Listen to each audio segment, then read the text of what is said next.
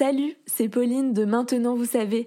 À l'approche de la Saint-Valentin, l'équipe de Maintenant Vous savez a souhaité vous proposer un florilège de sujets qui concernent la thématique de l'amour. Du fameux ghosting en passant par le plaisir prostatique, on décrypte tout au long de la semaine des concepts qui feront peut-être battre votre cœur. Bonne écoute Qu'est-ce que le zumping?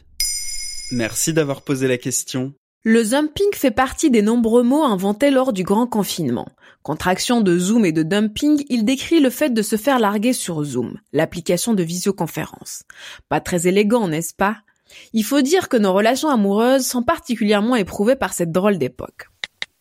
La première à mettre le sujet sur la table est l'autrice américaine Julia Moser. Dans un tweet publié le 10 avril, elle demande Suis-je la première personne à m'être faite larguer sur Zoom?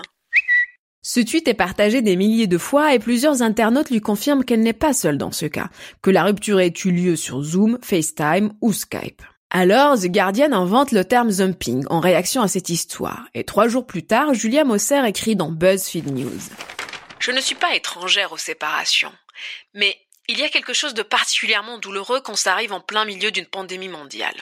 Pleurer sur FaceTime avec ta sœur, c'est pas pareil qu'essuyer ta morve sur son épaule IRL comprenez, dans la vraie vie. C'est vrai que pendant le confinement, certains couples doivent prendre cher. Pour la psychiatre Sylvie Angèle, interrogée par Le Monde, le couple est dans une période d'évaluation, qu'il soit sous le même toit ou mis à distance. Il y a d'abord ceux qui sont enfermés ensemble. Certains se redécouvrent. Le confinement aurait rapproché un tiers des couples en France, selon une enquête de l'IFOP. Je t'ai déjà dit que je t'aimais Non. Je t'aime. Toujours. Pour d'autres, ça tourne au cauchemar. Un couple sur dix envisage de prendre ses distances à l'issue du confinement, et 4% pensent à la rupture. En Chine, les demandes de divorce auraient explosé à la sortie du confinement. Quant aux sites de rencontres extra-conjugales, ils connaissent une hausse de fréquentation. Et comme on a beaucoup pu l'entendre, la situation est particulièrement préoccupante pour les personnes victimes de violences conjugales. Et puis, il y a ceux qui ne vivent pas le confinement sous le même toit. Dans Ouest France, Andrea raconte qu'elle revient à l'ancien temps, en échangeant des lettres tous les jours avec son ami. D'autres racontent qu'ils bravent le confinement de manière clandestine, avant d'échanger de longs ou de respecter les justes barrières en renouant avec l'amour courtois ou le sexe tantrique. En tout cas, la parole revient au centre de la relation. Cela peut permettre de se redécouvrir, de créer de nouvelles formes d'intimité. Mon amour,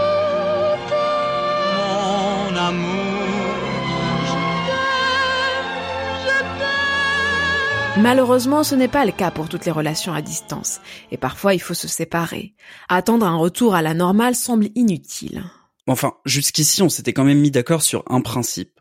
Pas par SMS, c'est un truc de lâche. Depuis que l'on s'aime, que l'on rit, que l'on boit et que l'on pleure sur Zoom, les choses ont changé. D'ailleurs, certains se font même virer sur Zoom.